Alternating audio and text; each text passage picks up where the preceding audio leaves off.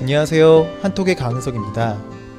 요즘 날씨가 많이 더운데요. 이런 날씨에 운전을 하다 보면 졸기도 하고, 어, 그러다 보면 사고도 날 수 있어요. 오늘은 이런 것을 방지해주는 좀 신기한 도로를 소개해 드리려고 해요. 먼저 어떤 내용인지 듣고 와볼게요. 고속도로에서 자동차가 달리면 도로에서 노래가 나오는 곳이 있다. 도로에 홈을 만들면 바퀴가 지나갈 때 진동하며 소리가 생긴다. 이 원리를 이용하여 고속도로에 노래하는 도로를 만든 것이다. 이런 도로를 만드는 이유는 과속과 졸음운전을 예방하기 위해서이다. 네. 고속도로의 사고를 줄이기 위해서 도로에 작은 틈을 만들어 소리가 나게 하고 그것을 이용해서 노래가 나오는 도로가 있다. 라는 그런 내용의 글이었습니다. 한국에서 고속도로에서 일어나는 교통사고들이 대부분 과속, 그러니까 빠른 속도로 달리거나 졸음운전, 운전하면서 잠깐 잠에 드는 그런 이유 때문에 사고가 대부분 일어나요. 그래서 이런 것을 줄이기 위해서 정부에서 다양한 대책을 마련하고 있어요.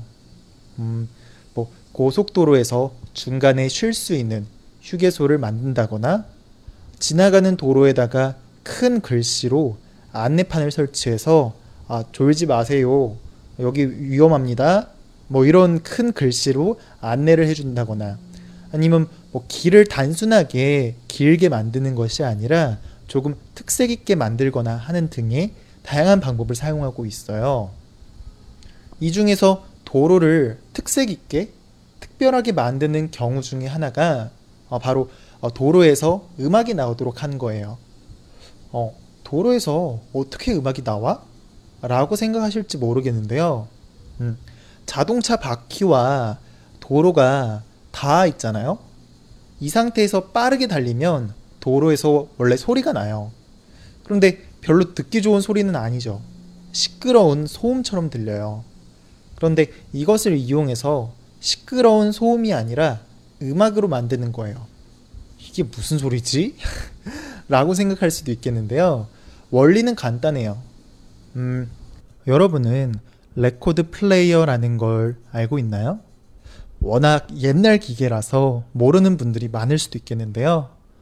어, 요새 빅뱅의 GD, GD 아시죠? 지용, 지드래곤, 지용. 어, 최근에 이 GD가 앨범을 새로 하나 냈어요. 그런데 특이한 게 어, 자기가 자신의 앨범을 USB에 넣어서 판매를 하고 있죠. 음, USB에 넣어가지고 그렇게 판매를 하고 있죠. 그런데 이전에는 어떤 것으로 보통 앨범을 냈었죠? 어, CD로 했었죠. 그리고 CD 전에는 테이프였고요. 테이프 이전에 있던 것이 바로 레코드예요.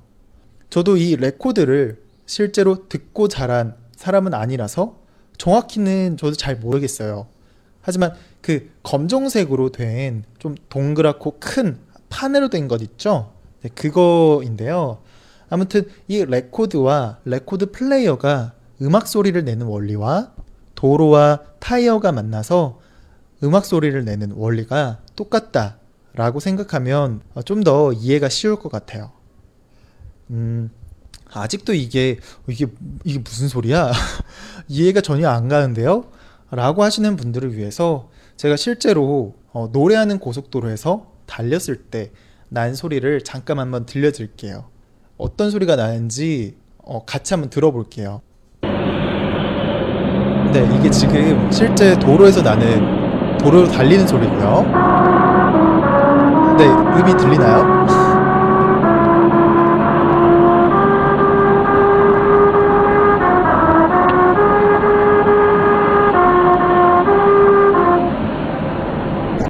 네, 뭐 아, 이런 식으로 노래가 어, 노래 소리가 난다는 거예요. 근데 좀 이제는 좀 좀 더 쉽게 이해가 됐나요?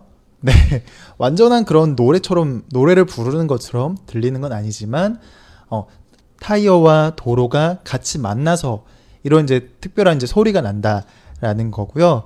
어, 그래서 이런 운전을 하다가 이런 노랫소리로 노래하는 도로를 겪게 되면 어, 재미도 있고 시- 신기하고 그래서 실제로 이제 잠도 많이 깨고 사고도 많이 안 난다고 그래요. 음, 오늘은 이 노래하는 도로에 대해서 한번 알아봤고요. 본문 다시 반복하면서 듣기 연습하고 올게요. 고속도로에서 자동차가 달리면 도로에서 노래가 나오는 곳이 있다. 도로에 홈을 만들면 바퀴가 지나갈 때 진동하며 소리가 생긴다. 이 원리를 이용하여 고속도로에 노래하는 도로를 만든 것이다. 이런 도로를 만드는 이유는 과속과 졸음운전을 예방하기 위해서이다. 고속도로에서 자동차가 달리면 도로에서 노래가 나오는 곳이 있다. 도로에 홈을 만들면 바퀴가 지나갈 때 진동하며 소리가 생긴다. 이 원리를 이용하여 고속도로에 노래하는 도로를 만든 것이다. 이런 도로를 만드는 이유는 과속과 졸음운전을 예방하기 위해서이다. 네. 사실 이 노래하는 도로는 2004년에 일본에서 처음으로 설치가 되었던 거고요. 한국에는 2007년에 세계에서 두 번째로 처음 설치가 되었었어요. 그런데 운전자들의 반응도 굉장히 좋고 사고가 많이 줄어들어서 이후에 한국의 전국 고속도로 여러 곳에 설치했었어요. 그런데 10년이 지난 지금 현재는 남아있는 곳이 세 곳의 고속도로밖에 남지 않았어요. 왜냐하면 이 노래하는 도로가 좋긴 한데 그 설치한 곳 근처에 사는 주민들한테 피해가 돼서 그래서 줄어들었어요. 사실 몇 시간 동안 운전하다가 이런 한두 번 노래하는 도로를 겪게 되면 잠도 깨고 재미있기도 하고 그러긴 하겠지만 그 근처에 사는 사람들은 이 노래를 하루 종일 들어야 하고 심지어 밤에도 소리가 나니까 이게 무슨 귀신이 내는 소리도 아니고 굉장히 무섭다고 생각하기도 하고 굉장히 불편하고 시끄럽고 하니까 항의를 하게 되었어요.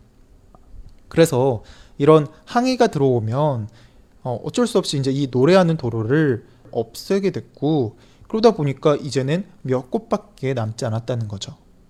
하지만 확실히 이게 효과가 좋으니까 개인적으로는 어, 부족한 부분을 좀 더 보완을 해서 노래를 들려주는 도로가 많이 생겼으면 좋을 것 같아요.